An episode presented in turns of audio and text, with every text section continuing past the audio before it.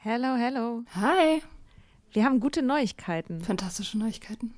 Und zwar am 3. August sind wir auf dem OAMN Sommerkongress und machen da Live-Podcast in Berlin. Ja, äh, es wird total geil. Äh, Nathalie wird da sein natürlich, das Ganze moderieren. Äh, wir werden da sein, Mimi Fiedler wird da sein. Ähm, es gibt Vorträge, es gibt Musik. Das wird richtig spitze. Genau. Und es gibt auch noch ein paar Tickets, aber ihr könnt auch Tickets gewinnen. Und zwar, Wenn ihr eine Mitgliedschaft abschließt auf unserem Steady-Newsletter, den wir euch natürlich auch in jeder Folge und auf Instagram und überall verlinken, müsst ihr eine Mitgliedschaft abschließen. Das ist sowieso eine gute Idee. da schreiben wir nämlich einmal die Woche sehr, sehr schlaue Dinge. Ihr könnt mit Soda Club up to date bleiben und vor allem könnt ihr dieses Projekt mit am Leben halten. Genau, ihr finanziert damit auch Ingos Arbeit und unsere Arbeit und dafür kriegt ihr tolle Texte von uns und Bonusfolgen. Es sind jetzt auch schon ganz schön viele Inhalte da, weil wir machen das ja schon eine ganze Weile. Das heißt, wenn ihr jetzt eine sportbillige Mitgliedschaft abschließt, dann kriegt ihr ja die ganzen Inhalte quasi der letzten, weiß ich nicht, zwei Jahre oder so, jede Woche, also hunderte Sachen, alle gleichzeitig. Das ist total krass. Wenn ihr eine Mitgliedschaft abgeschlossen habt, könnt ihr uns eine E-Mail schreiben, schreiben, warum ihr gerne am Sommerkongress teilnehmen wollt. Und aus all denen losen wir dann die glücklichen GewinnerInnen. Yes. Mach Gut. das jetzt mal. Macht das Mach und das. alle Links findet ihr in den Show Notes. Quality sleep is essential. That's why the Sleep Number Smart Bed is designed for your ever evolving sleep needs. Need a bed that's firmer or softer on either side? Helps you sleep at a comfortable temperature? Sleep Number Smart Beds let you individualize your comfort so you sleep better together. JD Power ranks Sleep Number number 1 in customer satisfaction with mattresses purchased in-store. And now save 40% on the Sleep Number limited edition Smart Bed for a limited time. For JD Power 2023 award information, visit jdpower.com/awards. Only at Sleep Number stores or sleepnumber.com.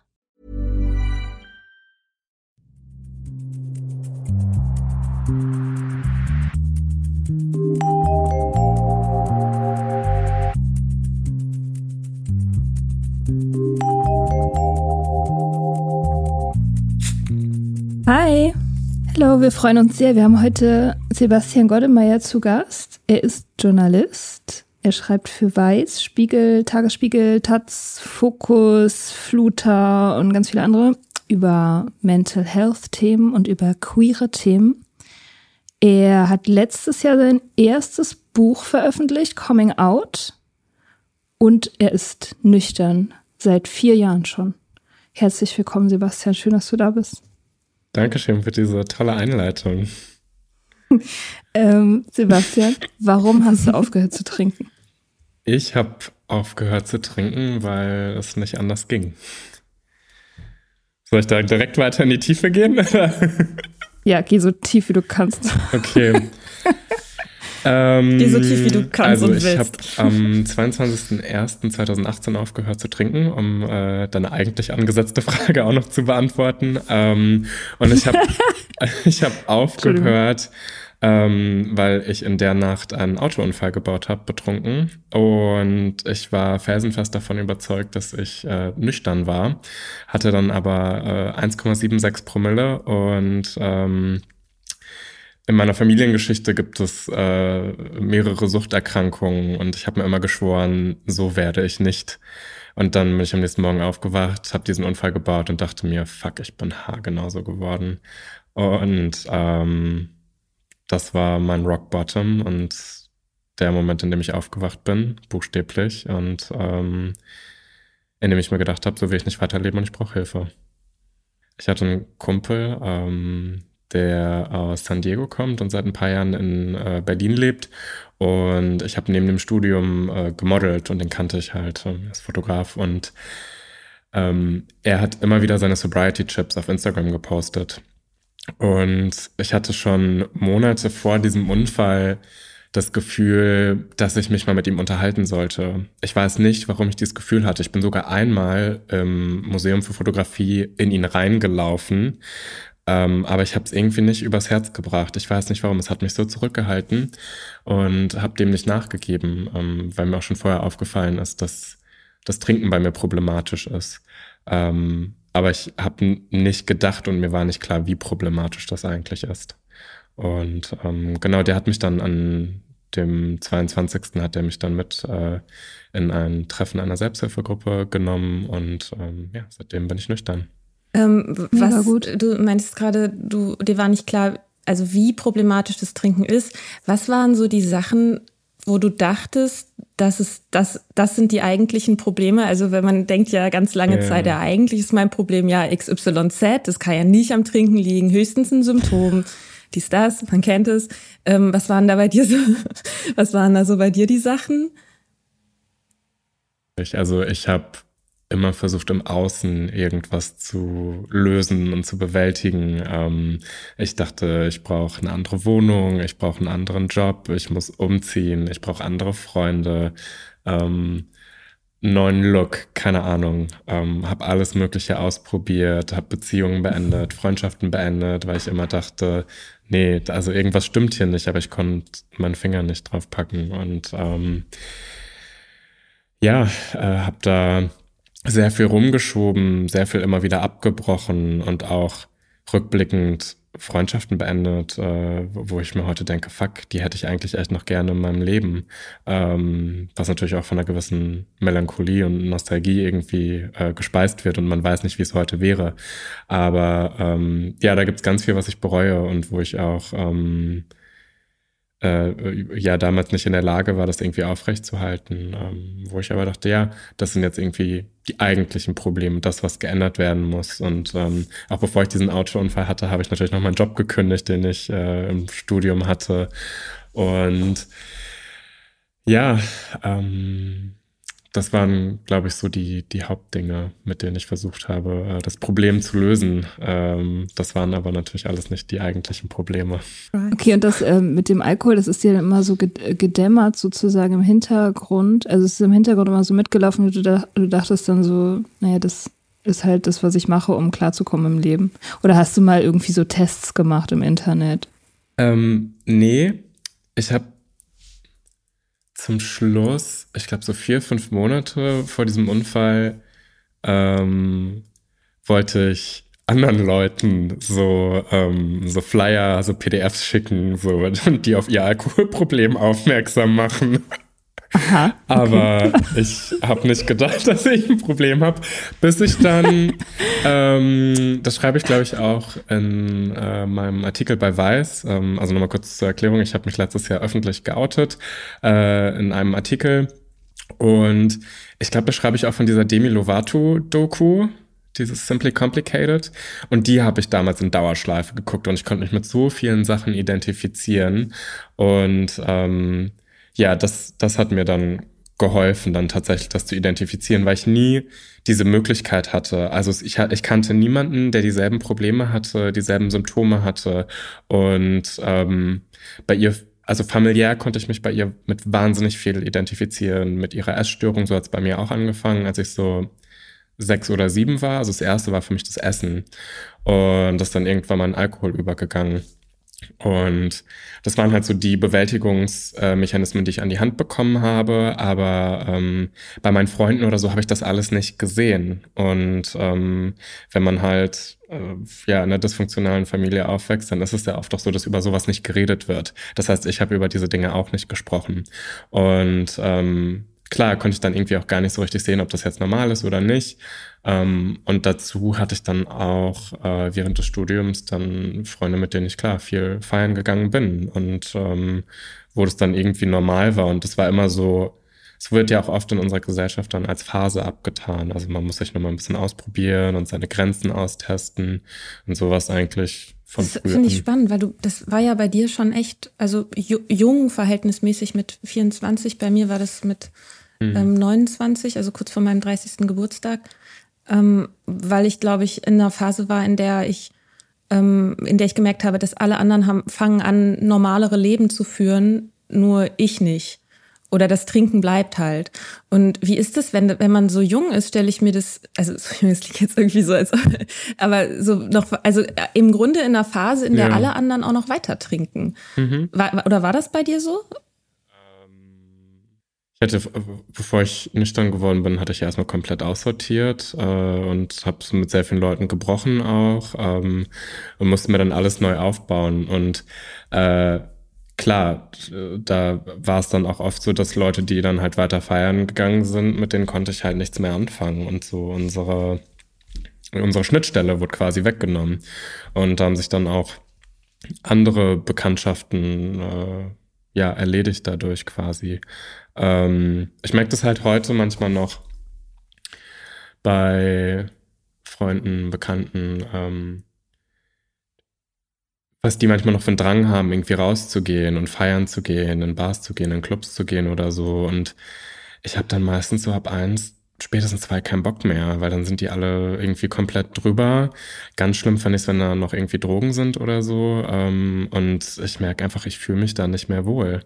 Und ähm, auch wenn ich mal irgendwo ein Wochenende bin und da wird viel gefeiert und getrunken, ich fühle mich wie so ein Außerirdischer. Also ich kann dann gar nicht so richtig mit den Leuten connecten. Und ähm, deswegen muss ich jetzt, glaube ich, auch an den Punkt kommen, ähm, wo ich das einfach akzeptiere als Teil von mir und dass das so ist. Ähm, das ist nämlich auch immer noch ein großes Problem für mich, äh, mich zu akzeptieren und das wahrzunehmen und anzunehmen und das dann auch nach außen zu kommunizieren und mich nicht immer anzupassen und zu sagen, ah, ich gehe trotzdem mit. Ich weiß, ich werde da keine gute Zeit haben, aber jetzt gehen alle dahin, ne? Warum soll ich denn jetzt nach Hause gehen?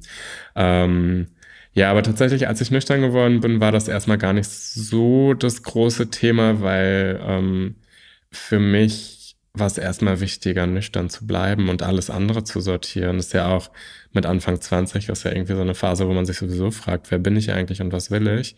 Und ich habe dann ganz viel in die Arbeit ausgelagert. Also ich habe wahnsinnig viel gearbeitet. Ich hatte einen krassen Drive auf einmal wieder drauf und ähm, ja, habe da dann, glaube ich, ganz viel kompensiert mit.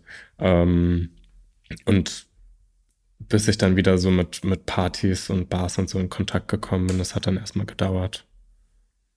Hast du das jemals, hast du die Nüchternheit jemals angezweifelt? Ja, klar.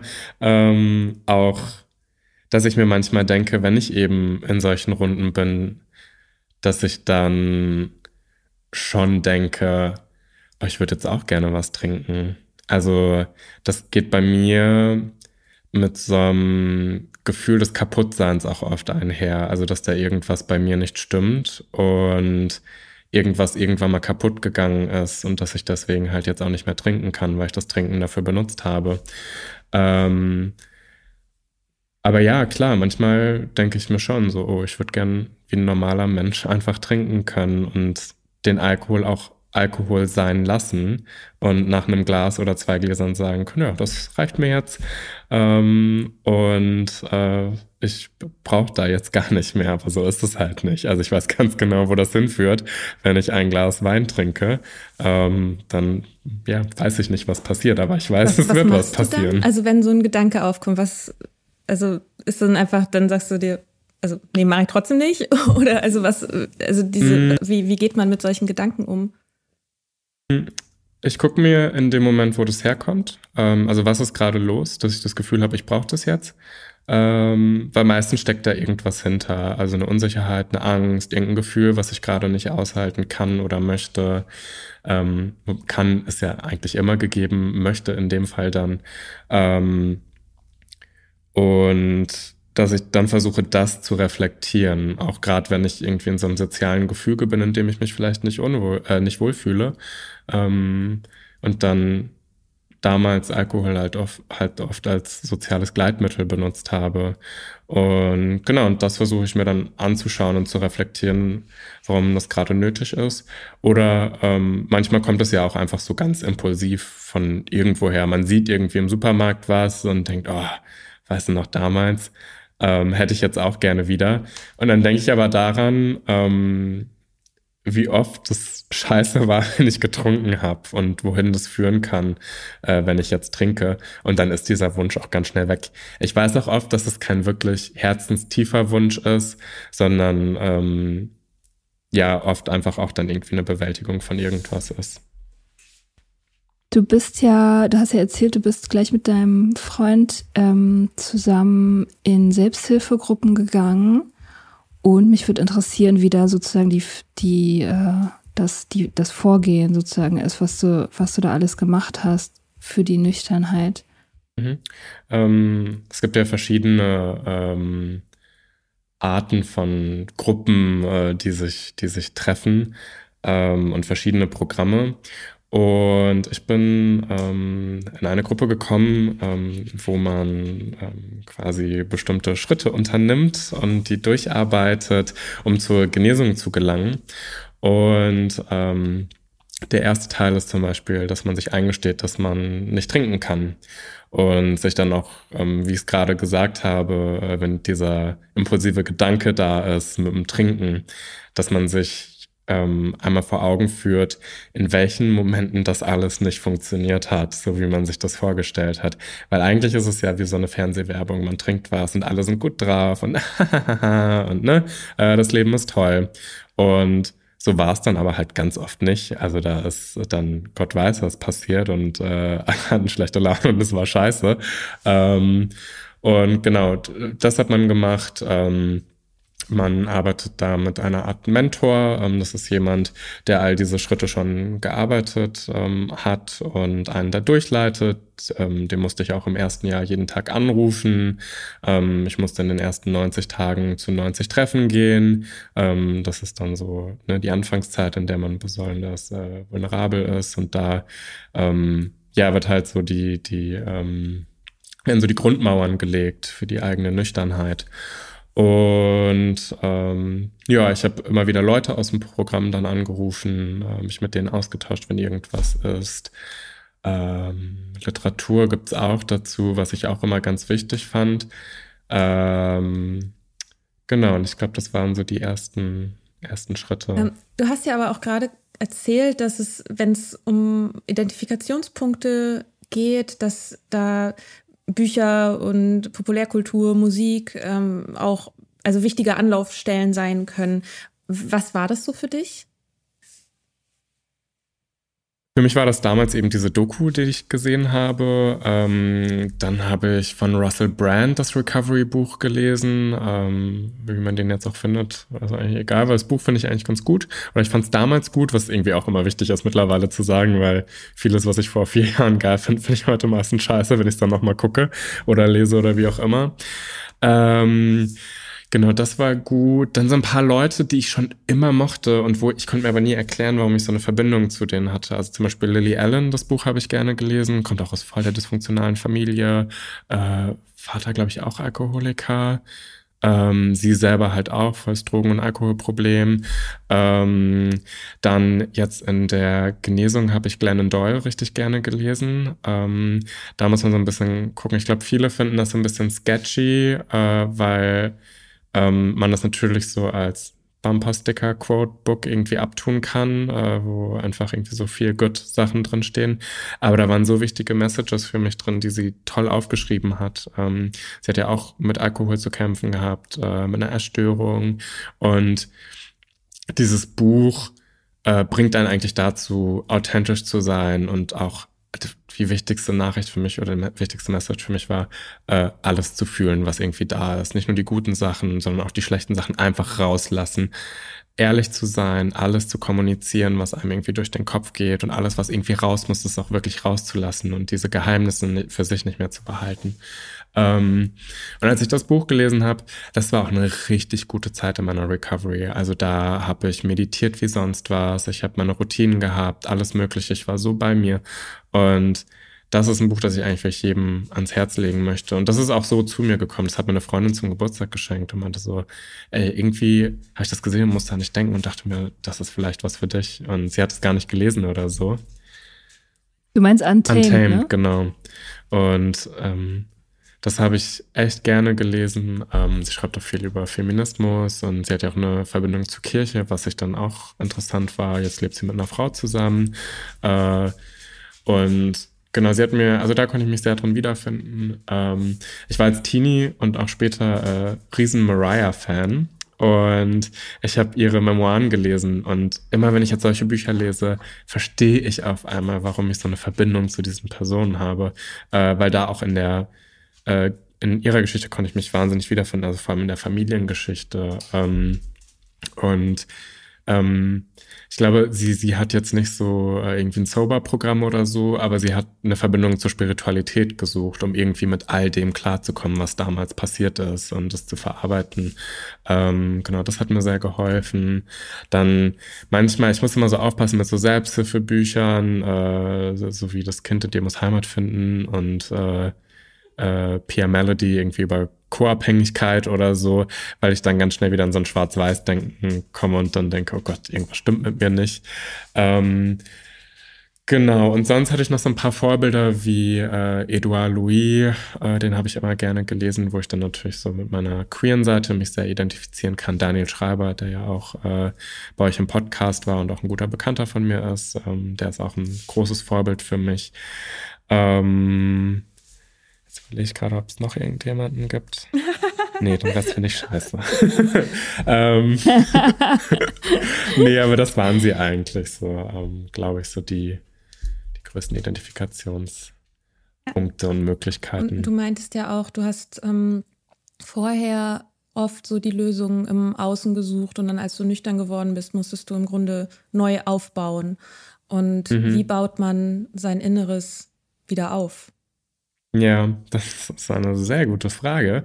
Ähm, bis heute geht es eigentlich darum, so mein ganzes Glaubenssystem einmal auf den Kopf zu stellen äh, und Glaubenssätze zu durchbrechen, die noch da sind. Ähm, man kommt ins Innere oder an die eigentliche Problem, an die eigentlichen Probleme, indem man halt aufhört, erstmal im Außen zu bewältigen. Also alles Mögliche erstmal sein lassen und gucken, was eigentlich wirklich da ist. Ähm, mein Sponsor oder Mentor, wie auch immer man es nennen möchte, hat mich dann auch äh, dazu angeleitet zu meditieren. Ähm, was äh, auch viele Leute machen, ist zu beten, ähm, ja, ähm, zu merken, dass äh, sich das Universum nicht ein, um einen selber dreht, äh, sondern zu schauen, was man alles geben kann äh, und in den Austausch mit, mit anderen zu treten. Und ähm, gerade so dieses Meditieren und Stillsitzen ist jetzt gerade so seit Beginn der Pandemie wahnsinnig schwierig für mich, weil ich doch merke, dass echt viel wieder in mir los ist und ich das alles total bedrückend finde.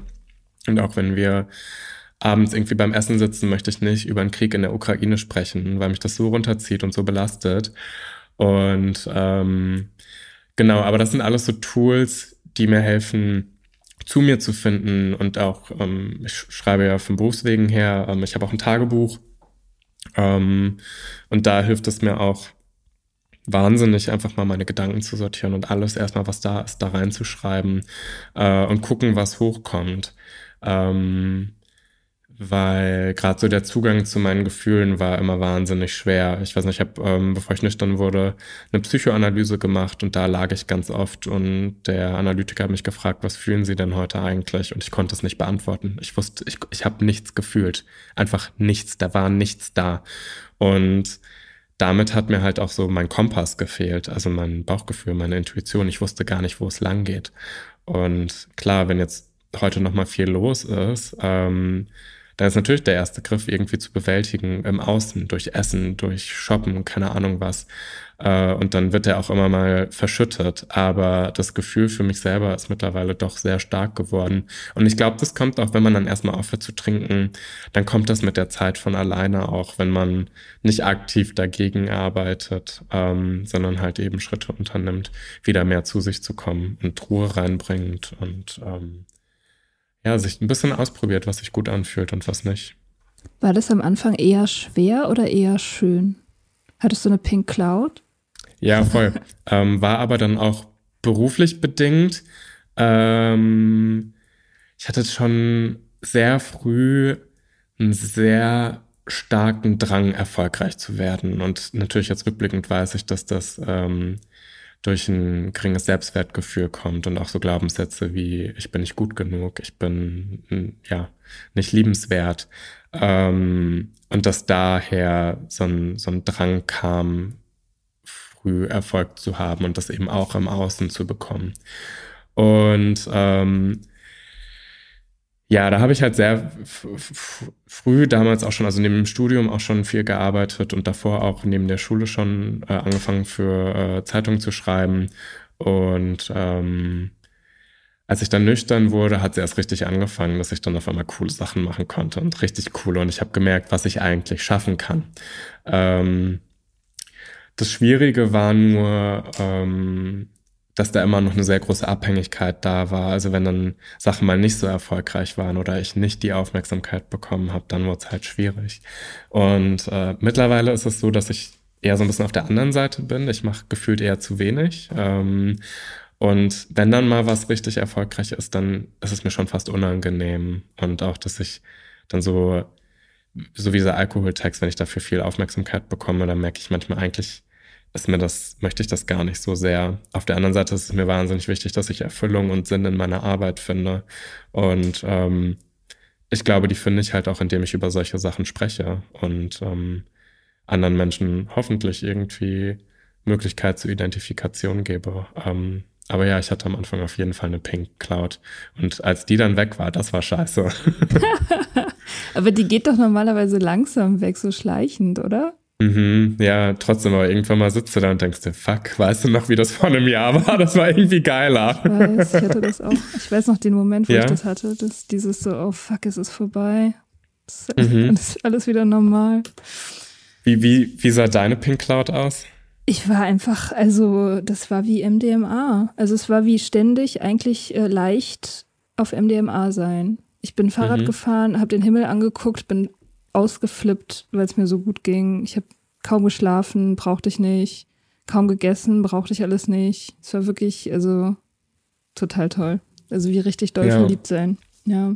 Ich wollte, ich wollte noch mal ähm, danach fragen, das äh, öffentlich zu machen. Also du hast es ja auch eben, ich weiß nicht, ich glaube, du hast Outing gesagt, also du hast dich irgendwie als Alkoholiker, ich nenn, mach's einfach mal in Anführungsstriche oder nicht Anführungsstriche, doch als Alkoholiker geoutet sozusagen.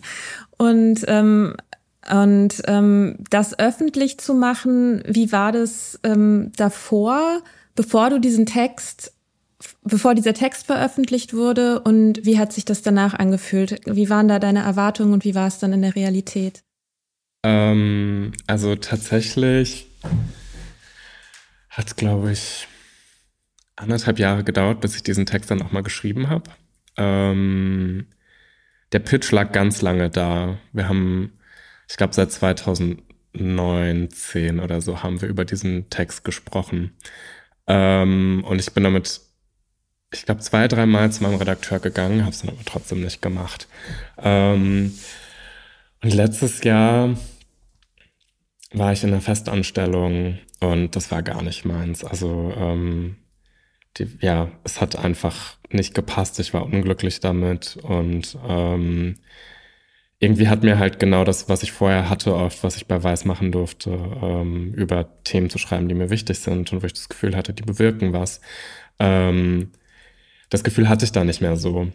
Und ähm, ich bin ein sehr starker Ich-Erzähler, ähm, also genau über äh, Sachen zu schreiben, die mich berühren und bewegen äh, und wo ich dann meine eigenen Erfahrungen verarbeiten kann. Und äh, dann war ich in dieser Anstellung und ich dachte mir, oh fuck, ich irgendwie kam dieser Text dann immer wieder zu mir zurück und diese Idee. Und da, wo ich aber war, da hätte ich das nicht machen können. Vor allem nicht in dem Rahmen. Also das wäre äh, nee, das hätte einfach für mich nicht funktioniert. Und ich war auch überlegen, ob ich es woanders pitche, ob ich noch eine größere Reichweite dafür haben möchte, ob ich das bei der Zeit pitche oder beim Spiegel oder sonst wo. Ähm, aber dann dachte ich, hat sich das alles nicht richtig angefühlt und dachte ich mir, nee, ich mache das jetzt mit Weiß. Ähm, habe meinem Redakteur nochmal geschrieben. Dieser Text, der, ich habe den auch wahnsinnig schnell geschrieben. Also es gibt manche Texte, die fließen einfach aus einem raus. Und das war so ein Text. Also letzten Endes saß ich, glaube ich, mit dem zwei Wochen und ähm, ähm, das, ja, das ist äh, so, ich glaube, Benedikt Welz hat das letztens bei äh, Hotel Matze gesagt, das ist so äh, perfektioniertes Denken quasi schreiben, weil du halt alles, was scheiße ist, kannst du rausstreichen. Ähm, und ich glaube aber, die Rohfassung habe ich innerhalb von einer halben Stunde oder Stunde geschrieben. Also es ging so schnell, äh, dass ich auch genau wusste, wo was hin muss. Ähm, die, manchmal gibt es so gute Sätze, die einem einfach zufliegen und die sehr stimmig sind. Und das war alles bei dem und auch das Redigat war ein Witz. Also mein Redakteur hat da irgendwie zwei, drei Kleinigkeiten geändert und das war's. Ähm, was auch nicht üblich ist. Es gibt manchmal Texte, da sitzt man zwei, drei Wochen dran und muss die immer wieder umschreiben. Und Genau, also es war alles sehr natürlich mit diesem Text und äh, eine Freundin hat die Fotos gemacht und ich habe mit so vielen Leuten darüber gesprochen, mache ich das jetzt, mache ich das nicht, weil natürlich, ich habe es unter meinem Klarnamen veröffentlicht, das heißt, äh, mein Familienname steht dahinter. Ähm, also mein Vater wird dann wahrscheinlich wieder darauf angesprochen von den Nachbarn, so, ah ja, was hat denn ihr Sohn schon wieder da geschrieben? Ähm, und ähm, da geht es ja nicht nur um mich, sondern hat natürlich auch einen Einfluss auf andere Leute. Ähm, Letzten Endes möchte ich aber auch, dass mein Name irgendwie für was Gutes steht und für was Bedeutungsvolles steht. Und das Gefühl hatte ich damit eben ähm, und konnte mir dann letzten Endes auch nichts Besseres vorstellen, als das unter meinem Namen zu veröffentlichen. Und ich hatte Sorge, dass mir vielleicht irgendwelche Jobs dadurch flöten gehen oder äh, ja, Leute mich in so eine Schublade stecken oder so. Ähm, das, das konnte ich dann aber auch ganz schnell entkräften, weil wenn mir jemand einen Job deswegen nicht geben sollte, dann will ich diesen Job gar nicht. Also dann möchte ich mit diesen Leuten nicht zusammenarbeiten. Ähm, wenn, ja, keine Ahnung, die Nachbarn das bei meinem Vater scheiße finden, ja, dann ist es vielleicht genau richtig, weil dann müssen die es vielleicht lesen. Ähm, genau, das waren auf jeden Fall alles Gedanken und Gespräche, die ich hatte mit sehr vielen Leuten und ich wurde eigentlich immer wieder darin bekräftigt, das zu machen. Ähm, ich habe den Text dann vorher auch an Freunde gegeben, dass die den lesen und ähm, ja, äh, dann kam der Tag der Veröffentlichung und dann ging alles ganz schnell. Also äh, ich weiß noch, ich saß im Büro und krieg auf einmal eine Nachricht, äh, ja, in fünf Minuten geht dein Text raus. Und das war viel früher, als ich gedacht habe boah, mir ist so der Arsch auf Grundeis gegangen. Also ich musste erstmal äh, mich irgendwo einsperren, fünf Leute anrufen, ich hatte schwitzige Hände, mein Herz war am Rasen. Und also ich konnte es gar nicht glauben, dass das wirklich, dass der wirklich rausgeht. Ähm, der Beginn war relativ ruhig. Ich wusste aber auch, wenn der auf den Socials veröffentlicht wird, dann geht's ab. Und äh, dann habe ich sehr viele Nachrichten bekommen, äh, Follower, keine Ahnung was. Und ich hatte so Angst, dass ich irgendwie scheiß Feedback bekomme. Ich glaube, ich habe nur einen Kommentar von irgendeinem Troll bekommen, der dann irgendwie geschrieben hat, ja, schön weitersaufen, bis du tot bist oder so, irgendwie sowas.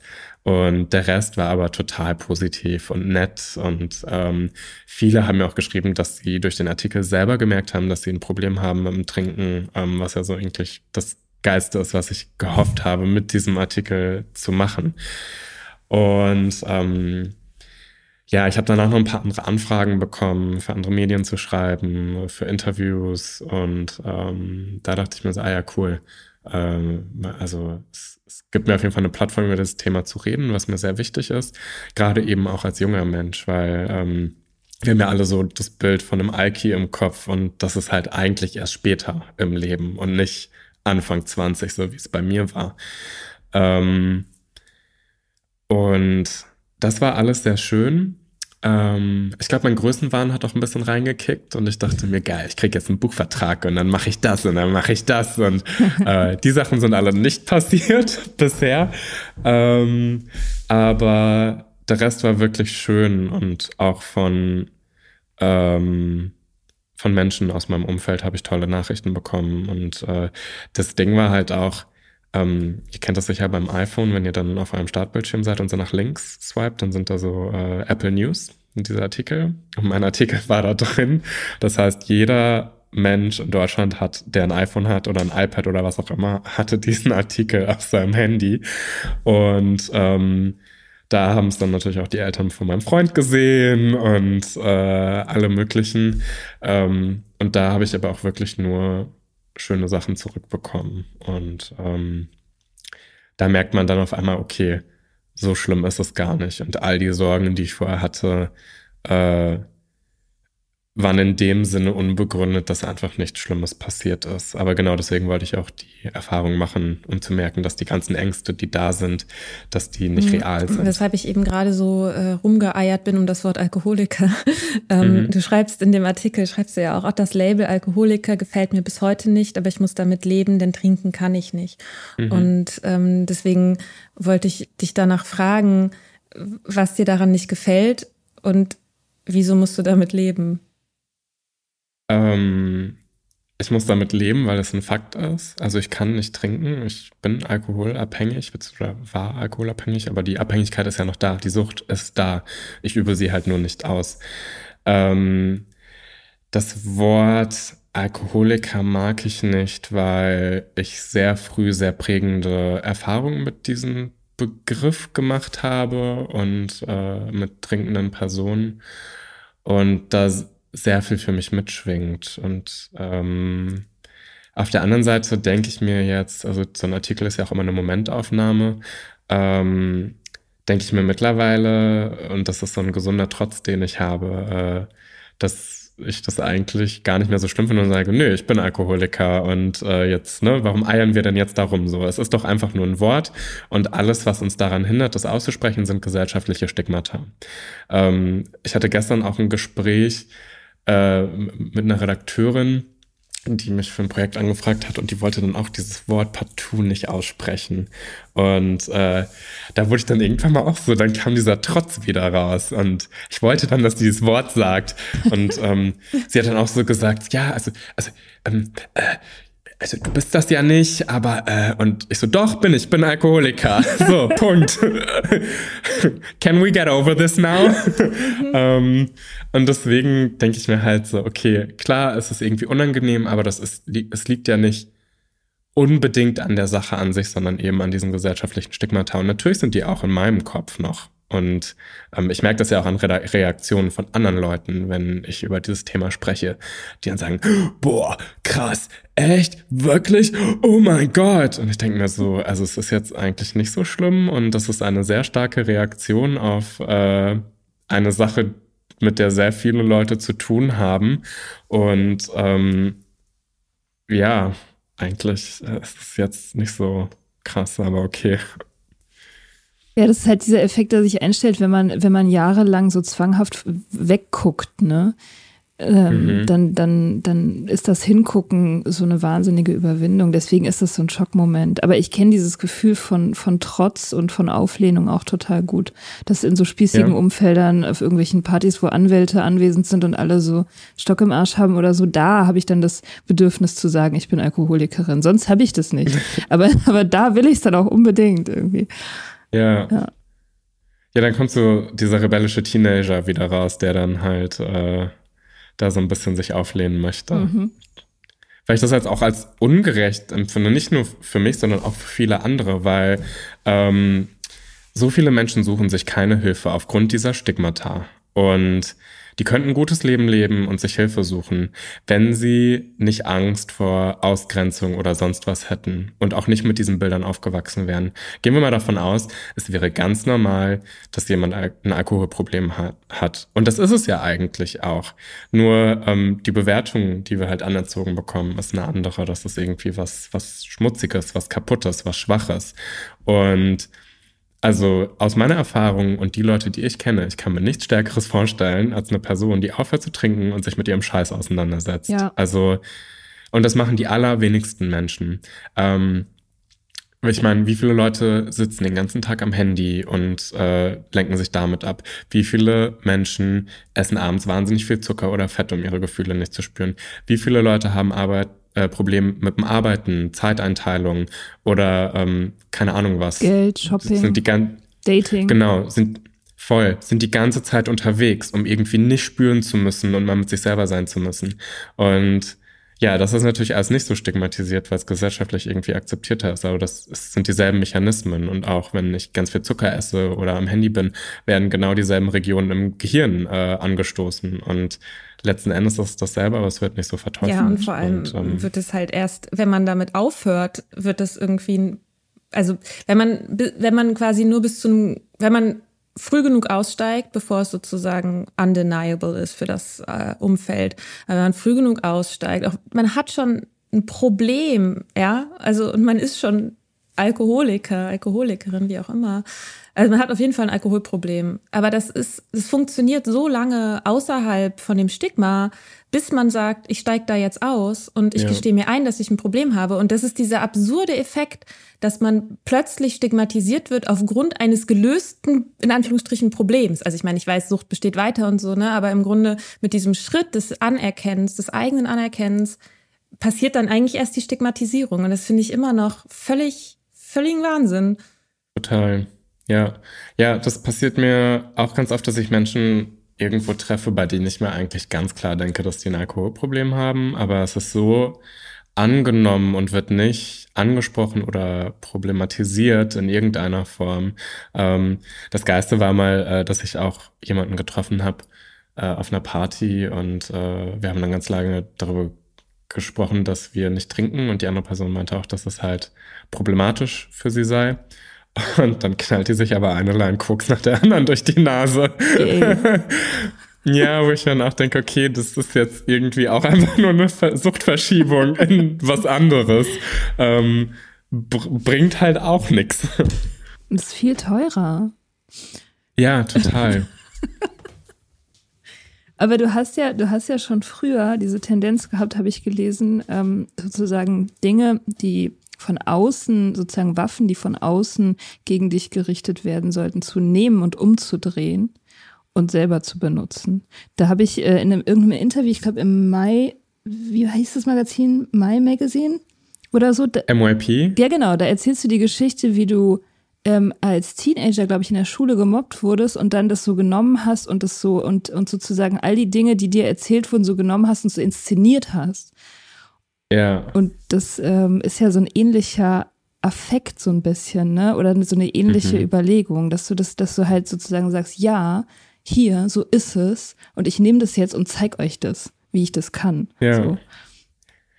Das ist äh, voll schön auf den Punkt gebracht. Ich habe mir das ehrlich gesagt noch nie so überlegt, ähm, dass es tatsächlich so ist. Aber ja, das habe ich früh schon gemacht und habe es dann auch in gewisser Weise rausprovoziert, ähm, weil ich nicht in dieser Opferposition bleiben wollte, sondern ich wollte aktiv werden und äh, das selber kontrollieren und mein Narrativ bestimmen und das nicht von anderen bestimmen lassen. Und dann dachte ich mir, okay, ich werde äh, ich werde hier so oder so angefeindet ähm, und es war aber dann sicherer und besser, mir einen Schutzwald zu bauen. Und der sah dann halt äh, auf sehr subtile oder war auf sehr subtile Art und Weise dann äh, letzten Endes ein Rückangriff und äh, äh, eine Selbstbestimmung, weil ich hätte ja auch sagen können, okay, ich passe jetzt erstmal alles an. Das habe ich aber nicht gemacht. Irgendwann habe ich mich dann angepasst, weil ich dann gemerkt habe, okay, das ist leichter, als die ganze Zeit zu kämpfen.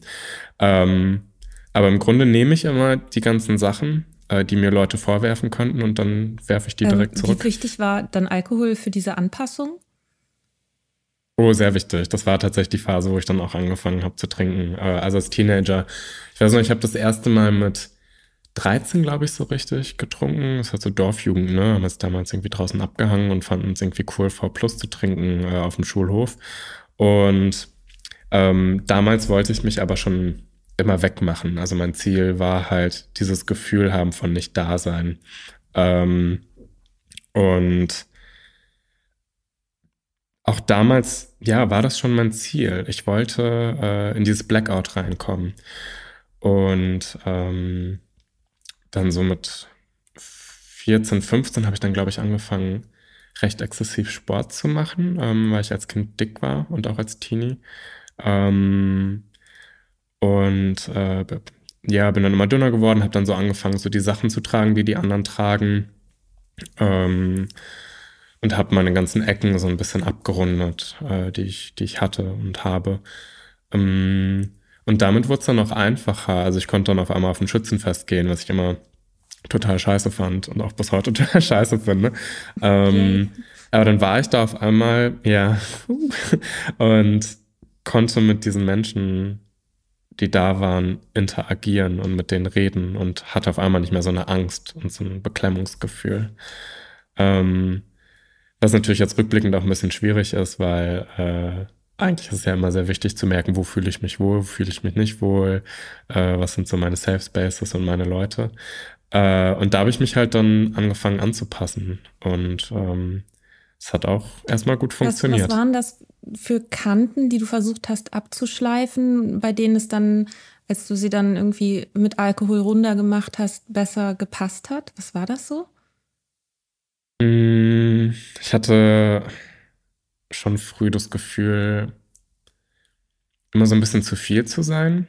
Ähm, ich war halt als Jugendlicher auch und auch als Kind schon recht exzentrisch. Ähm, ähm, ich habe irgendwie immer gerne bunte Sachen getragen. Und als Teenager hat, hatten alle meine Klamotten Löcher und ich habe die mit Sicherheitsnadeln zusammengehalten und ich habe irgendwie wöchentlich meine Haare umgefärbt und äh, es war alles sehr laut. Und ich habe gemerkt, das kommt da aber nicht gut an in diesem Dorf, wo ich da aufgewachsen bin und die Leute, ja, finden das nicht gut. Ähm, und bis heute ist es immer ein großer Schritt für mich, mir diese Lautstärke wieder anzueignen und äh, Sachen auszusprechen. Ähm, genauso wie, dass ich als Kind auch schon oder damals als Kind äh, femininer war als die anderen Jungs und ich wollte mit Puppen spielen und ich bin ähm, zu Karneval als Erdbeere in einem roten Body mit rotem Tütü in den Kindergarten gegangen und äh, ja, fand das alles ähm, total schön. Es hat mir total viel Spaß gemacht, aber die Außenwelt hat das halt nicht so gut angenommen und hat mir dann diesen Spaß an diesen, all diesen Dingen genommen. Ähm, genauso wie die anderen Jungs immer auch das lustig fanden, was für Musik ich höre äh, als Teenager. Und äh, dann hatte ich immer das Gefühl, ich muss so ganz viel verstecken und für mich zu behalten, ähm, weil ich dann Scham gelernt habe. Und Scham ist ja in der Regel eigentlich ein Gefühl, das man von außen anerlernt. Was, was würdest du sagen, hat Alkohol in Deutschland mit Männlichkeit zu tun oder mit Männlichkeitsbildern? So? Mhm. Also ich denke natürlich dass als allererstes irgendwie an so einen Fußballfan, der ganz viel Bier trinkt. so, äh, und ähm, ja, ich glaube schon, dass das viel mit Männlichkeit auch zu tun hat. Also welche Sorten Alkohol man zum Beispiel trinkt. Also das Bier oder äh, Spirituosen eben etwas männlicher sind als zum Beispiel ein Glas Wein oder ein Glas Champagner oder Sekt oder so. Ähm, und das auch in vielen männlichen oder männlich zugeschriebenen Orten, wie eben Sportbars oder so, dass Alkohol da überall dazugehört.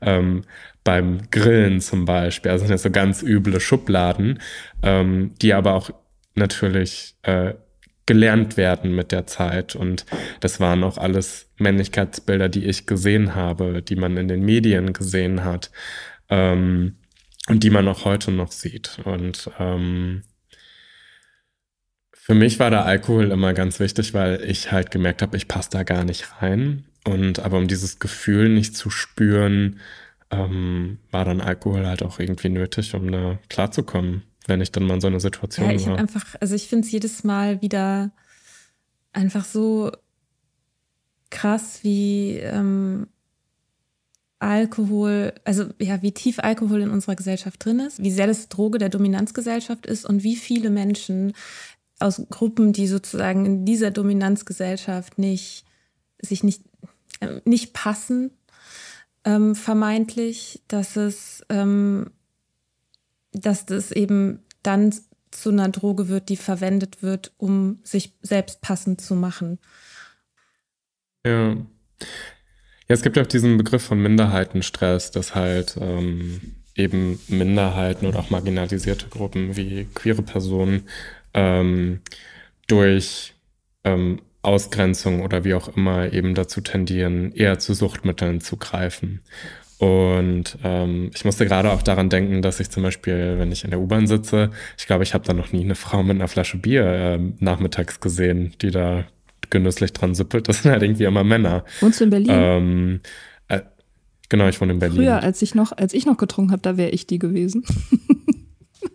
ja, so hätten cool wir uns hier. zuprosten können. Ja, genau, wir hätten uns, wir hätten uns fast begegnen können. Äh. Ja. Ich bin nur in die U-Bahn gefahren, aber ja. Okay.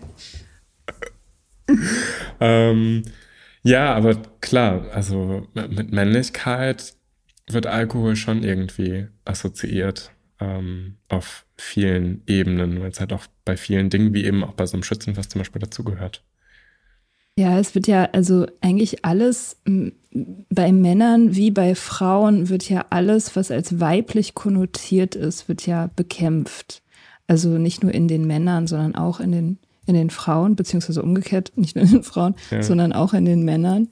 Und ähm, das Trinken ist halt einerseits so ein Männlichkeitssymbol und andererseits hilft es eben dabei, die ganzen Gefühle, die ungewollt sind oder die Eigenschaften, die ungewollt sind, halt diese Zärtlichkeit und ähm, Weichheit oder so, das halt niederzukämpfen. Insofern ist es halt so voll der, ja. voll der Doppel, diese, dieser Doppeleffekt irgendwie, der das so attraktiv macht, das Trinken für die, für die Männlichkeit. Ja. Und deswegen äh, verschont das halt die ja. Frauen auch nicht, ne, von wegen Bier in der U-Bahn trinken und so. Also die Frauen, die besonders ähm, cool sein wollen oder ihren Status erhöhen, die, die machen das ja genauso. Die trinken dann halt auch äh, die ja. harten Drinks so, um cooler auszusehen. Ja. Was ich letztens auch gehört habe, ist halt, dass ähm, Frau sein eigentlich so das unbeliebte Geschlecht ist, weil Frauen ja doch ähm, ähm, ja, eigentlich, wenn man sich zum Beispiel so eine Person wie Heidi Klum anguckt, die macht so ziemlich das, was irgendwie auch ein Gottschalk oder Gott weiß wer macht, aber sie kriegt halt die ganze Zeit Hate ab. Egal, was die Frau tut, alle finden scheiße.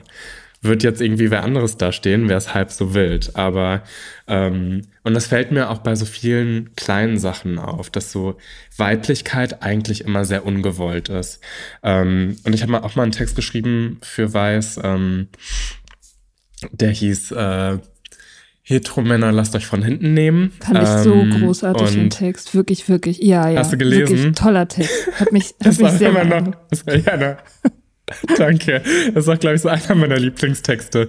Der ist irgendwie aus so einer, weiß ich nicht, aus so einer Laune raus entstanden und ich dachte mir irgendwie, ja komm, machst du jetzt mal, ne?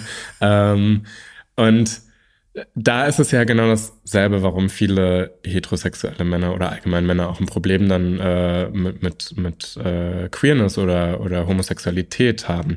Ähm, weil Analsex zum Beispiel oder dieses penetriert werden was typisch weibliches ist und das gilt es zu vermeiden.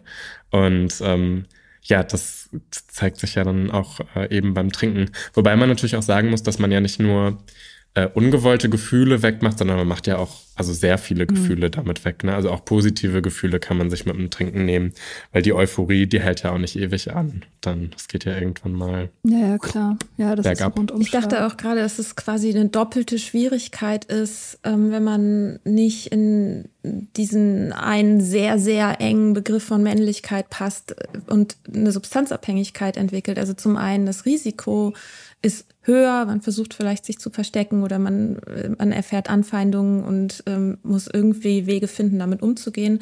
Und dann aber auch, wenn man nüchtern werden will, äh, wäre für mich jetzt so die Frage, was sind denn Kontexte, in denen das geht, weil man hat ja trotzdem auch noch dieses Bild eben, ja, okay, der Alkoholiker ist irgendwie ein alter Mann und so. Und ähm, oft sind ja, ist ja auch die, die Selbsthilfelandschaft auch davon geprägt, von älteren Männern. Gut, die ganze Welt ist von älteren Männern geprägt. Das sind jetzt nicht nur die Selbsthilfelandschaft. die sind überall. Die sind einfach, die sind halt einfach nur mal überall. Ähm, äh, es gibt ja auch nette, ähm, aber nicht alle. ich, will, ich, will nicht schon, ich will nicht schon wieder für mein Männerbild kritisiert werden. Ach doch, ähm, ja, doch, natürlich will ich. ähm, aber ja, sozusagen, also wie findet man ähm, ja, wie findet man die Orte, an denen man sein kann, sein gelassen wird und in denen das, was man fühlt, ähm, auch auf Resonanz trifft. Weil das ist ja, mhm. darum geht es ja letztendlich. Mhm.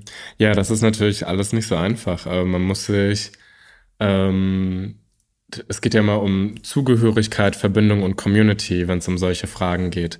Ähm, und die muss man sich suchen. Und äh, das kann dauern. Äh, zum Beispiel eine queere Person kann äh, sich einen queeren Sportverein oder so suchen. Ähm, oder auch bei Selbsthilfegruppen gibt es auch nochmal Special Interests Meetings quasi, was auch immer Special Interest heißen mag. Ähm, Und da gibt es Query-Meetings, äh, Frauen-Meetings auf Spanisch und so weiter und so fort. Also da kann man sich schon seine Leute suchen. Weil klar gibt es auch manchmal Gruppen, äh, in die ich reinlaufe und mir denke, boah, was ist denn das jetzt hier für ein Bollerhetenverein? also wo ich mich dann auch per se erstmal nicht wohlfühle.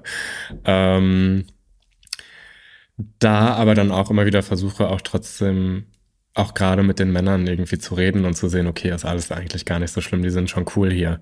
Ähm, genau, also es ist immer so eine Überprüfung der eigenen Bewertungen, aber auch eben wirklich Leute zu suchen und zu finden, äh, mit denen man sich wirklich identifizieren kann und in denen man auch die eigene Lebensrealität wiedergespiegelt bekommt. Und das kann auf ganz vielen Ebenen passieren. Ähm, also für mich war es auch immer wichtig, mir dann irgendwie Vorbilder zu suchen, äh, die ich cool finde. Und das kann natürlich auch äh, in Literatur passieren, in der Musik oder sonst irgendwo.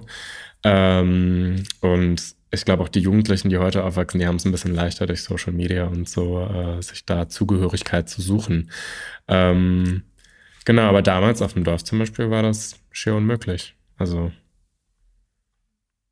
da gab es halt nichts. Ist auch tatsächlich, also ich bin nicht in Berlin und trotzdem in einer Großstadt. Ähm, und es ist, es ist nicht so einfach. Also ich meine, Berlin ist, ne, bietet schon viel. Ähm, aber ich muss auch sagen, dass so äh, Selbsthilfe-Meetings aller möglicher Couleur, jetzt nicht nur einer, so versöhnen mich tatsächlich auch ein bisschen mit Männern. ähm, weil ja. man, es ist sehr entwaffnet, wenn eine Person einfach ehrlich über das spricht, was sie bewegt. So. Genau, was ja sonst auch eher untypisch ist.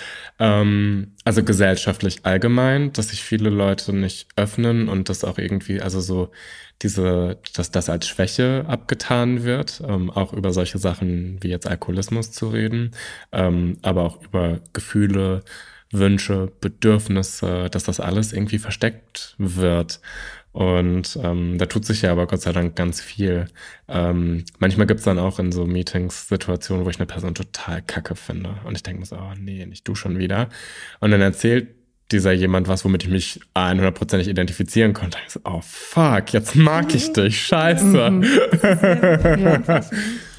Und genau, das kann halt dann auch helfen, ähm, dass man merkt, äh, also wenn es um diese, diese, ähm, Basis der menschlichen Bedürfnisse geht, sind wir alle gleich. Ne? Also äh, und ich glaube, da muss man dann immer wieder gucken, gerade halt in so Zeiten von äh, Cancel Culture und allem Möglichen. Äh, man kann sich auch sehr schnell an Sachen aufladen, was man auf Social Media sieht und äh, die ganzen Diskussionen und Streitthemen und äh, ja, ich glaube, da muss man auch ein bisschen aufpassen und ich merke bei mir zumindest, dass ich da öfter auch mal selber reinkomme und äh, Leute in eine Schublade packe und ähm, da eher abwertend reagiere und das ist natürlich auch beruflich gegeben. Also Journalisten sind ja auch dafür da, irgendwie zu kritisieren und so. Und äh, ja, da muss man sehr aufpassen, dass der kleine Kritiker im Kopf da äh, einem nicht im Weg steht und ähm, die Verbindung zu anderen Menschen äh, kappt. Dafür sind Selbsthilfegruppen auch tatsächlich richtig, richtig super. Also ich, ähm, das, ich finde, das ist auch so der Hauptbenefit an Selbsthilfegruppen, dass man irgendwie diese Erdung kriegt. Also, dass man merkt, dass man mehr gemeinsam hat als Trennendes. Also, dass man mehr Gemeinsamkeiten hat mhm. mit anderen Leuten als Trennendes, egal was es für Leute sind. So, das finde ich immer sehr heilsam. Ja. So. Ja. Ich habe letztens was Schönes gehört. Um, ähm, there is more right about you than there is wrong. Das fand ich auch total mhm. schön. Um, ähm, das war auch von einem, von einem ähm, Fellow, der verstorben ist. Äh, und wir hatten so ein kleines, ähm, so ein kleines Beisetzungsmeeting quasi äh, organisiert und äh, da hat ihn jemand zitiert und das ist mir so im Kopf geblieben. Und alleine, wenn ich solche Sachen schon höre, sorgt das für eine Verbindung in mir, ähm, weil mich das berührt und natürlich auch meine Glaubenssätze anspricht. Ähm, und ich dann auch immer wieder das Gefühl habe, dass da Leute sind, die mich wirklich verstehen. Ähm, wenn ich mir jetzt mit jemandem über Alkoholismus spreche, der mit dem Thema gar nicht so viel am Hut hat, äh, ist es oft dann eher schwierig, weil ich merke, welche stigmatisierenden äh, Gedanken dahinter stecken. Ähm, und ich mich dann oft wieder so in diese, diese Schublade und Ecke reingedrängt fühle. Ähm, Wo auf der anderen Seite ich das in den Meetings halt eben nicht habe, weil ich weiß ganz genau, da sind 30, 40, 50, 60 Menschen, die genau das, was jetzt gerade mir vorgeht, sehr wahrscheinlich kennen und die Gedanken, die ich habe. Und ähm, das ist irgendwie so ein heilsames Gefühl, ähm, zu wissen, dass das irgendwie da ist, diese, diese Quelle, ähm, dass ich das wirklich nicht missen möchte. Und klar gibt es immer wieder Phasen, wo ich mir denke, oh, so ein Scheiß, ich will da jetzt nicht hin, die gehen mir alle auf den Sack. Boah, nee, ohne ist irgendwie besser, ich brauche jetzt mal ein paar Wochen Ruhe und so. Ähm, das gibt es auch immer mal wieder mal, vor allem jetzt nach über vier Jahren, ne? Ähm, aber jedes Mal, wenn ich dann zurückkomme und äh, genug Demut mitbringe, merke ich, ah nee, ist doch ganz gut hier. Ich passe hier schon hin und äh, mhm. werde nicht blöd angeguckt, wenn ich äh, sage, ich bin Alkoholiker. Ja, ich habe das auch schon sehr, sehr oft durchgemacht, diesen Zyklus. Also ich habe das Gefühl, ich habe das auch schon hundertmal gemacht, dass ja. ich dachte, so, jetzt reißt jetzt langsam, ich brauche das nicht mehr und es geht mir auf den Sack und da ist schon wieder einer, der labert mir zu viel komisches Zeug. Und, und das, dass man dann ja. wieder so ein Meet Meeting hat oder irgendein Gruppentreffen, wo man zurückkommt und sich denkt so, ah ja, doch, doch, doch, das ist gut. Hm. Ja.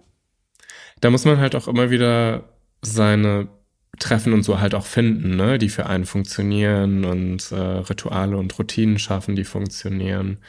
Ähm, und da auch mal ein bisschen mit rumprobieren, aber wenn es halt dann gerade mal nicht funktioniert, zu sagen, ah, tschüss, das ist jetzt der Beweis, es funktioniert nicht. Ist für mich auch oft ein Anzeichen, dass gerade irgendwas los ist, mit dem ich mich nicht auseinandersetzen möchte. Ähm, zum Beispiel, ich schreibe jetzt gerade auch ein zweites Buch und es ist so anstrengend gerade. Also die ganze Research und es wird ein Sachbuch, das heißt, ich kann nicht aus der Ich-Perspektive schreiben und irgendwie meine Erfahrung da reinstreuen, sondern äh, ja, es wird sehr sachlich, es ist sehr viel, ähm, sehr viel, ja, ähm, Research, was war nochmal das deutsche Recherche. Wort dafür? Recherche. ähm, Recherche, genau. Aber Anglizismen ähm, sind ähm, in diesem Podcast. Unser Branding. Ja. Ja. Nee, Euer Leute beschweren sich Branding. Ich glaube, wir haben noch nie so viel, also wir haben für nichts anderes so viel Kritik bekommen für, wie für unsere Anglizismen. Oder so häufig. Anglizismen Echt? und unser Männlichkeitsbild. Ah ja. Ah ja, stimmt, das Männlichkeit, das habe ich vergessen. Fuck man. ähm, auf jeden Fall, genau. Ähm, es ist halt sehr viel Fleißarbeit und da bin ich nicht so gut drin und ich merke, wie ich mich die ganze Zeit ablenken möchte und irgendwie weglaufen möchte und äh, ja, eigentlich gar keinen Bock darauf habe, aber ähm, ja, muss ich jetzt durch. Ähm, und den eigentlichen Punkt, den ich machen wollte, habe ich jetzt aber vergessen, leider. Hast du irgendwelche anderen Issues, die du gerade so aktuell bearbeitest? Ich denke da hm. gerade, weil Mika und ich, wir haben das mit dem Rauchen regelmäßig. Ich habe es gerade schon wieder ganz doll mit dem Rauchen. Rauchst Raucht du? ihr beide? Oder machst du irgendwelche, ja, also ja, ich wollte ja. immer rauchen, aber ich kann nicht rauchen. Also das ist so, das bleibt bei mir nicht hängen.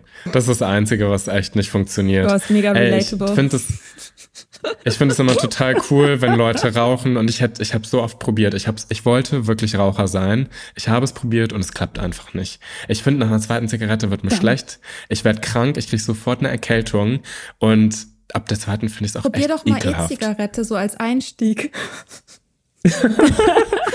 Oder ja, kiffen. Das, ich, genau. ähm, nee, e e das hat dann nicht mehr dieses, nee, ich will so eine Zigarette haben, weil ich das cool mm -mm. finde. Und ja, E-Zigarette finde ich auch ein bisschen assi irgendwie. Also, no shade. Ähm, aber an so einem Gerät rumzunuckeln, finde ich irgendwie nicht so sexy. Ähm, ja. ja. da lasse ich es lieber sein. Ähm, genau, Rauchen habe ich probiert, hat nicht funktioniert. Ähm, nach wie vor ein Problem ist das Essen, ähm, auch gefühlt seit der Pandemie noch mal schlimmer geworden, ähm, wo ich auch oft Phasen habe, in denen ich gar nicht merke, wie ich mich damit so zuschütte und äh, meine Gefühle wieder wegesse. Ähm, oder auch, ich wohne jetzt seit wie lange? Neun Monaten wieder alleine, ein bisschen mehr. Ähm, und ich merke, dass mir es richtig schwerfällt, alleine zu sein. Und ich da auch oft Angst noch vor habe. Ähm, oder wenn irgendwie Trauer hochkommt oder Wut, dass ich dann ganz schnell einen Schokoriegel im Mund habe. Ähm, und halt so dieses, dieses innere Kind dann irgendwie Trost braucht, ich aber dann nicht an meine gesunden Bewältigungsmechanismen denke, die irgendwie das fördern, dass meine Gefühle auf gesunde Art und Weise rauskommen, sondern äh, der Impuls ist dann noch schnell da, wegmachen, wegmachen, wegmachen, weil es ja unangenehm und ich habe es lieber irgendwie ein Sugar High, kann dann nicht schlafen, weil mir schlecht ist, aber hey, that's the price. Ähm, oder dass ich dann noch körperlich einfach müde davon bin. Das ist ja wahnsinnig anstrengend, die ganze Zeit gegen sich selber zu kämpfen. Ähm, aber ja, das Essen ist nach wie vor ein Thema und das ist dann wie so, kennt ihr noch den Domino Day, der irgendwie auf Super RTL damals lief um 20.15 Uhr, wo die dann diese Domino-Welten aufgebaut haben und dann ewig gebaut, gebaut und haben die es angestoßen. Und so ist es dann mit dem Essen. Dann fangen auch andere Sachen auf einmal wieder an, dass ich dann auf einmal wahnsinnig viel shoppe und äh, hier stapeln sich dann die Kartons mit bestellten Sachen. Und dann bin ich ganz viel auf Instagram, weil es natürlich auch, ne, irgendwie ganz schnell am Handy, du bist sofort weg. Das ist wie so ein Ausschalter Du bist in einer anderen Sphäre, du bist überall, aber nicht präsent. Du bist nicht in deinem Körper. Ähm, ja, ich glaube, das ist es so. Ähm, shoppen, Essen, Handy ähm, oder auch ja andere Ablenkungen, wie dann irgendwie mit dem Auto durch die Gegend fahren ähm, oder mich zu sehr auf meinen Hund zu fokussieren, weil dann kümmere ich mich lieber um den als um mich selber.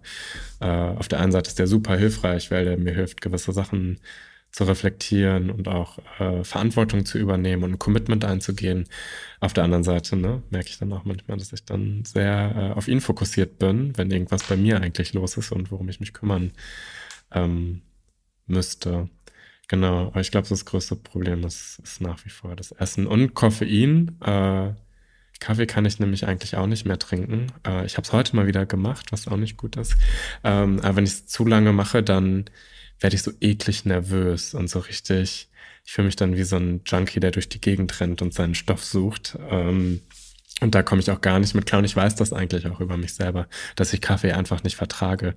Aber äh, dann mein Kopf, der redet mir dann gerne ein, dass ich, äh, ja, ich bin jetzt müde und so und jetzt muss ich noch das machen komm, trink doch einen Kaffee. Und dann wird aus einem zwei und dann sind es drei und dann kann ich schon wieder nicht schlafen. Und am nächsten Tag bin ich müde und dann brauche ich noch mehr. Und ne und so geht es dann los. Und irgendwann bin ich einfach nur noch genervt, komplett on edge. Und äh, ja, frag mich, was eigentlich los ist und wo das Problem liegt. Aber ja, da sind schon noch so ein paar Bewältigungsmechanismen, mit denen ich halt so im täglichen Leben klarkommen muss und wo ich auch ganz genau weiß, mit dem Essen zum Beispiel, es ist halt nicht wie der Alkohol, den ich einfach weglassen kann. Ich muss damit irgendwie klarkommen und gesunde Wege finden, äh, damit umzugehen. Ähm, und ja, essen muss ich nun mal. Und ähm, da zu gucken, was funktioniert, was hat funktioniert, was funktioniert nicht. Äh, auch früh erkennen, wann sowas anfängt. Ich habe die letzten vier Tage hatte ich zum Beispiel wieder ähm, ein sehr erhöhtes Bedürfnis, Süßigkeiten zu essen. Es hat am Donnerstag angefangen und hat sich dann die ganzen Tage so durchgeschlichen, dass ich immer wieder Süßes irgendwie reingestopft habe und ähm, da dann auch früh zu erkennen, dass es anfängt und es dann zu lassen, weil es kann auch schnell mal einen Monat lang gehen, ohne dass ich es merke. Ähm, und ja, ähm, da habe ich noch nicht so ganz die Lösung für gefunden. Oder einen gesunden Umgang. Ich finde es immer so schwierig zu entscheiden. Ähm, also ja, ich habe es auch mit, ich habe mit Koffein, mit Social Media, mit neuerdings wieder Rauchen. Ähm, also es ist halt auch so, ne, wenn man schon mal einmal so eine Sache drüber hinweg ist und dann wieder anzufangen, ist es halt immer so. Ja. Ähm, aber es ist, ähm, weil, finde ich, bei vielen Sachen finde ich die Entscheidung so schwierig, wie problematisch, also ist es jetzt wichtig, streng mit mir zu sein oder ist es jetzt mhm. wichtig, nachsichtig mit mir zu sein und zu sagen, ja, okay, gut, dann ja. ist es heute so und ist okay. Ähm, und an welcher Stelle ist aber sozusagen der Punkt, wo ich sagen muss, okay, jetzt mache ich jetzt Cut irgendwie oder mhm. ich hole mir Hilfe oder was auch immer sozusagen das dann ist. Ne? So. Ja. Das merke ich manchmal im Umgang auch mit äh, Normies quasi, ähm, dass Dinge, die ich pathologisiere, die sind für die gar nicht schlimm bewerten die gar nicht als negativ oder so. Und ich bin dann direkt so, oh Gott, das ist jetzt ein Problem, um das muss ich mich kümmern, weil ich bin echt kaputt. Und ähm, das stimmt natürlich überhaupt nicht. Aber ähm, ja, da irgendwie dieses Maß zu finden aus Empathie ist jetzt okay, darf sie haben, aber guck, dass es jetzt nicht wieder krass wird. Ähm, und dann aber auch zu merken, ab wann es schlimm wird. So, und das ist manchmal noch echt schwierig, weil es so ein bisschen wie über Eis laufen dann und zu gucken, wann fliege ich jetzt gleich aufs Maul, wo ist hier die Stelle dünn und wo kann ich lang gehen. Ähm, ich habe aber auch gelernt, dass es mit der Zeit besser wird. Also ich habe am Anfang habe ich so viel Kaffee gesoffen und Cola Light. Also das war echt nicht mehr normal. Ich habe irgendwie drei Liter Cola Light getrunken, mindestens. Ähm, drei, vier äh, Espressos und so. Und ich konnte schlafen. Ich weiß nicht, wie diese Person, die ich damals war, das gemacht hat. Ähm, heute kriege ich schon Herzkasper, wenn ich nur an Espresso denke. Aber ähm, ja, es ist alles viel besser geworden und auch, dass ich nicht mehr so krasse Zuckerbinges habe und mich so richtig voll stopfe, sondern dass da mittlerweile ein Gefühl da ist, okay, ich bin jetzt voll und es reicht jetzt. Ähm, das sind schon wahnsinnige Fortschritte und ähm, es sind auch letzten Endes gerade mal vier Jahre, äh, in denen natürlich dann auch andere Themen irgendwie da sind, viel wichtigere Themen. Ich weiß nicht, wie es bei euch war, aber ähm, ich musste halt am Anfang erstmal ganz viel Emotionales aufarbeiten, beziehungsweise ich musste erstmal dahin arbeiten, dass es kommen kann. Dann ist es gekommen und es kommt immer noch. Ne? Also äh, es gibt halt Trigger, die ich kenne und bei denen ich weiß, wenn die da sind, dann brauche ich jetzt erstmal eine halbe Stunde und muss erstmal eine Runde weinen. Ähm, und da ist es dann aber so wichtig, eben nicht dann zu essen oder zu bewältigen, sondern da zu sitzen und es auszuhalten. Ähm, und mutig zu sein und nicht wegzulaufen. Und phasenweise funktioniert das richtig gut und phasenweise funktioniert das gar nicht. Und ich merke auch, wie ich so richtig auf dem Zahnfleisch gehe und so richtig fotzig zu Leuten werde. Und ähm, ja, mich da wie so ein Dick verhalte. Ähm, ist aber dann auch nachhinein, merke ich es dann immer, wann es soweit ist. Und die richtigen Schritte sind dann immer bewältigen sein lassen erstmal in Ruhe da sitzen und gucken, was hochkommt. Und es kommt dann von ganz alleine, da braucht man gar nichts zu machen. Also ähm, die Gefühle, desto länger die, man die wegmacht, desto mehr stapeln die sich ja auf. Ich dachte immer, die gehen weg, wenn ich jetzt shoppe und trinke. Ich, weil ich fühle es ja gehofft, nicht. Ja. Genau, und ich dachte, das geht weg, aber die bleiben in einem. Genau, ist wie so ein Speicher. Und ähm, ja, irgendwann fliegt es einem dann halt um die Ohren. Ja, die gammeln dann halt. Mhm. Ne? Ja. Ja. Ja, total. Glaubst du, es hört irgendwann auf? Was? Also dieser Struggle damit? Na, dieses, dass man immer denkt, so, oh, irgendwie, ich, also, ja, wie soll ich sagen? Wir hatten das Gespräch gerade in der letzten Folge mit Mika, weil Mika hatte eine kleine Krise, eine Existenzkrise. Und, ähm, und ich habe jetzt, glaube ich, gerade auch eine, die anfängt. Mhm. Und das Ziel ist ja irgendwie immer, dass man so, also ich denke mir das in meinem naiven Kopf, das Ziel ist so, dass man das einfach irgendwann nicht mehr hat. dass es einfach irgendwann nicht mehr passiert. Also, dass das, dass du sozusagen irgendwann hast du einfach an allen Fronten, Mika, rastet aus vor Freude, lächerlich. Nein, ich denke das wirklich manchmal immer noch, dass ich denke, so an allen Fronten habe ich irgendwann Ruhe. Also so in dem Sinne von, ich mache das dann einfach nicht mehr. Ich shoppe dann nicht, nicht mehr ähm, kompulsiv. Ich bin dann irgendwann an dem Punkt, wo ich harmonisch bin zu, keine Ahnung, 95 Prozent oder so. Und nicht mehr das Gefühl habe, ich schlinger so und entgleise dann. Ja, ist natürlich das Ideal. Ähm, ja. Ich weiß aber nicht, wie realistisch das ist, weil das Leben ist ja nicht so und es ist ja normal, auf gewisse Umstände stark zu reagieren oder dass einen das aus der Bahn wirft. Und das gehört ja irgendwie alles dazu. Ich wäre, weißt du, ich wäre auch voll gerne die ganze Zeit total zen und total entspannt. Und da kann von mir aus draußen die Welt untergehen und ich sitze hier und denke mir, meditate und es wird alles okay sein. Aber so ist es halt nicht. Oder dass ich auch einfach ganz easy meine Gefühle rauslassen kann. Ne? Passiert was Schlimmes, heule ich erstmal, super, haben wir abgespeist. Und solche Phasen gibt's auch immer mal. Aber ja, es sind halt, das Leben ist, ist halt eine Wellenbewegung und ähm, irgendwie diese Aufs und Ups, die gehören halt irgendwie dazu und damit musste ich mich auch anfreunden, aber sie sind nicht mehr so schlimm wie damals. Also es sind nicht mehr so ganz krasse Hochs und ganz krasse Tiefs und ich dazwischen, ich bin bipolar oder so, ähm, sondern ähm, ja, es ist halt mal ist geiler, mal ist halt nicht so geil. Ähm, ja, ja, das, das meine ich, ne, dass es ähm, über die Jahre sozusagen immer weniger hohe Ausschläge gibt, bis sich das dann mhm. irgendwann so einpendelt in so einem Zen-Bereich. Das ist so ein bisschen die Idee, die ich habe. Ja. ja. Mm, weiß ich nicht, ob man wirklich dann in so einem Zen-Bereich wird, kommt. Ich glaube, es wird halt immer entspannter, aber ich fände das total schade, wenn es das nicht mehr geben würde, dass es so auf und ab geht, weil ähm, auch mal so ein Tief ist ja was, woraus man sehr viel lernen kann. Und äh, oh Gott, das klingt jetzt so sketchy. ähm, das sagt man halt immer nur aber, in Phasen, ne? voll, wenn es einem geil geht, ja, oh Gott, da habe ich so viel gelernt. Und wenn man mittendrin ist, ja. mh, voll. Und rückblickend macht immer, das Leben, sagt man ja oft, macht rückblickend immer Sinn erst, ne? Und während du drin bist, denkst du dir, Gott, was passiert denn hier gerade? Ähm, Otto, komm mal her. Sorry, jetzt ist gerade wieder hier. Der ist halt gerade sieben Monate alt in der Pubertät oh. und. Komm mal her, Maus. Otto. Ähm, Genau, klar, rückblickend macht das irgendwie immer alles Sinn. Ähm, und in dem Moment irgendwie gar nicht. Man fragt sich, warum passiert mir das denn jetzt hier?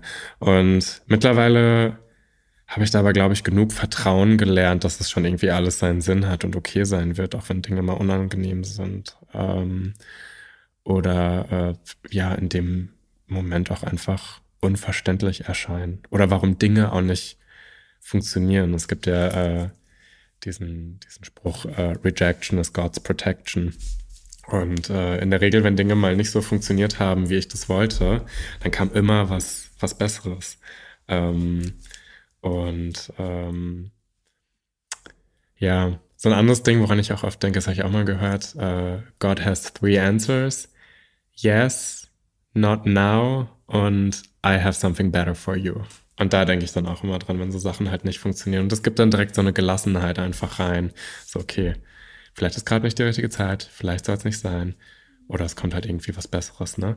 Ähm, genau. Und ja, ich denke da, ja doch, das gibt mir gerade irgendwie zu denken, ähm, weil ich auch oft diesen Anspruch an mich habe oder denke so, ich müsste doch jetzt irgendwie mal entspannter sein und entspannter durchs Leben gehen. Aber ich glaube, ich bin so auch einfach nicht. Klar, wenn ich all meine Bewältigungsmechanismen sein lasse, dann bin ich entspannter, dann kommen meine Gefühle ungefiltert raus, dann geht's mir gut oder besser. Aber ich, die Aufs und Abs habe ich trotzdem. Die sind einfach da. Hm. Mir. Schnauf. Verdammt. Ich, vers ich versuche es immer wieder aus irgendwem rauszukriegen. Ja. Aber wird wohl nicht. Daniel Schreiber hat uns ja gesagt, man ist die ersten zehn Jahre Baby sober. Mhm. Und davon habe ich ja auch noch nicht mal die Hälfte. Also. Ja. Ja, man sagt doch, in den ersten fünf Jahren äh, soll man sich nicht umbringen, wenn man noch gar nicht weiß, wer man ist. Ähm, und zum, nach fünf Jahren weiß man so ungefähr, wer man ist und wo die Reise hingeht. Ähm, das fand ich immer schon total crazy. Das habe ich schon, bevor ich aufgehört habe zu trinken, habe ich diesen Spruch gehört mit den fünf Jahren. Mhm. Und damals fand ich das unendlich deprimierend. Ich mhm. dachte, boah, wenn es fünf Jahre dauert, der ganze Shit, dann brauche ich ja gar nicht erst aufhören. Das ist ja eine fucking Ewigkeit. Mhm.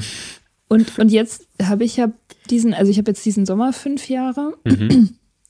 Und ich frage mich die ganze Zeit, was ist denn das mit den fünf Jahren? Woher kommt denn das? Weißt du das? Ich habe keine Ahnung. Wieso fünf? Also ich weiß, dass nach, ich habe mal so einen Artikel, äh, einen wissenschaftlichen Artikel gelesen ähm, und da stand drin, dass nach tausend Tagen hat sich dein Gehirn wieder äh, äh, normalisiert, in dem Sinn, dass es sich erholt hat von dem ganzen Alkoholexzess, weil da ja natürlich auch Zellen absterben und alles Mögliche. Ähm, und dass da irgendwie das Aha. Gehirn wieder ganz normal funktioniert und auch dein Nervensystem sich erholt hat und alles, ähm, dass das wohl echt lange dauert. Ähm, aber warum fünf Jahre? Keine Ahnung. Hm. Don't know. Vielleicht ist es auch nur ein Trick. Hm. Ich habe jetzt zweieinhalb Jahre, das Weil, heißt, also ich habe jetzt ungefähr zur Hälfte wissen, wer ich bin. Ich weiß nicht, ob das, ob ich da schon bin. Genau. Just for today. ja. Ja, ich, keine Ahnung, ich muss auch sagen, also äh, auch mit über vier Jahren habe ich, also ich weiß schon so ungefähr mehr, wer ich bin, aber wenn mich jetzt jemand fragt, ja, wo willst du denn jetzt eigentlich hin oder was willst du machen? Keine Ahnung, weil die Sachen passieren eh nie so, wie ich das gerne hätte. Und boah, ja. Vielleicht ist ja genau das der Punkt, dass man gelernt hat, dass die Sachen nicht so passieren, wie man sie gerne hätte. Und ähm, das annehmen kann, ja. was man nicht ändern kann, mhm. zum Beispiel. Ja, ja, total. Auch so dieses, sich selbst halt zu akzeptieren, das wahrzunehmen und dann auch zu respektieren, ne? Was mir ja noch oft schwer fällt, dass ich mich dann eben nicht anpasse, sondern sage, nee, ich habe da jetzt wirklich keine Lust drauf und ich möchte da nicht mit äh, oder das nicht machen. Mm, und das dann auch zu respektieren, weil immer, wenn ich es dann trotzdem mache, wird's richtig scheiße. Auch bei der Arbeit, wenn ich einen Auftrag annehme, wo ich mein Gefühl schon ganz laut schreit, nein. Und ich mache es trotzdem. Das ist immer scheiße geworden zum Schluss. Also, dass es dann stressig wurde mit den Leuten oder ähm, ja, irgendwelche Sachen nicht gut funktioniert haben. Und ähm, ja, vielleicht ist es auch das, aber so ganz habe ich da noch keine Antwort drauf gefunden. Aber ich glaube, das ist auch so ein längeres Ding. Auch vielleicht ein lebenslanges, weil man verändert sich ja, entwickelt sich weiter und ähm, Einstellungen und Wünsche verändern sich ja dann auch je nach Lebensphase. Sind das einfach schöne Schlussworte? ja, ich glaube schon. Ja. Das ist ein schönes Schlusswort. Okay. Mhm. Ja. Es war wunderschön, dass du da warst. Danke für die Einladung. Mm, wir verlinken all deine Artikel alle. Bitte nicht. es ist mal, es ist mal so ein äh, Magazin pleite gegangen und da war ich echt froh, weil da voll viele Artikel von mir online verschwunden sind, wo ich mir gedacht, oh Gott sei Dank. Und auch alte Arbeiten, ich finde es immer ganz schlimm, mir das anzugucken. Aber ja, ein paar sind ganz gut. Dürfte verlinken. Also den, mit denen das Hetero-Männer sich von hinten nehmen lassen sollen, den mochte ich wirklich sehr. Ich finde, der ist wichtig. Den lese ich auch immer noch ähm. manchmal gerne, muss ich sagen. Manchmal guckt man sich ja so alte Arbeiten an und äh, schaut, was man so gemacht hat so in den letzten Jahren. Genau, und äh, den Alkoholartikel gerne auch. Ja, klar. Genau, den verlinken wir auf jeden Fall. Ein Blog. Ähm, genau. Den Blog. Stimmt, ja, den, äh, der ist so ein bisschen eingeschlafen, weil ähm, ich glaube, ich muss immer bezahlt werden, damit ich Sachen wirklich mache und auch auf längere Sicht. Ähm, es liegt aber auch seit Ewigkeiten ein Artikel in meinen Entwürfen, äh, den ich da veröffentlichen möchte, äh, zum Queer-Sein und zum Trinken, aber irgendwie kann ich mich nicht überwinden, den zu schreiben. Ähm, ja, ich hoffe, das passiert irgendwann nochmal. Das wäre richtig toll. Ja. ja. Cool. Den promoten wir dann auch, wenn er kommt. Sag uns Bescheid. Mach ich, danke. Okay. Vielen, vielen, Dank. Dank, dass du da warst. Euch auch. Dankeschön. Ciao. Wir hoffen, dir hat diese Folge gefallen. Wenn du mit Soda Club up to date bleiben willst, dann kannst du das auf sodaclub.com. Dort findest du nicht nur alle Podcast-Folgen, sondern auch das Soda Mag, Magazin für Unabhängigkeit.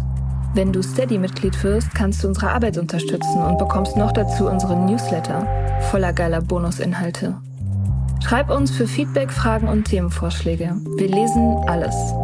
Und wenn du ein Sternchen bei Apple Podcasts und Herzchen bei Instagram gibst, dann lieben wir dich für immer. Bis bald auf sodaclub.com.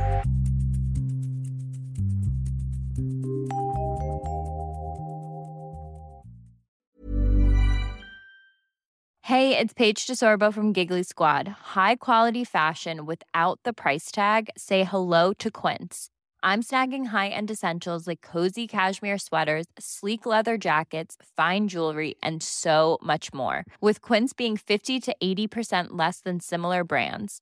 And they partner with factories that prioritize safe, ethical, and responsible manufacturing. I love that. Luxury quality within reach. Go to quince.com slash style to get free shipping and 365 day returns on your next order. Quince.com slash style.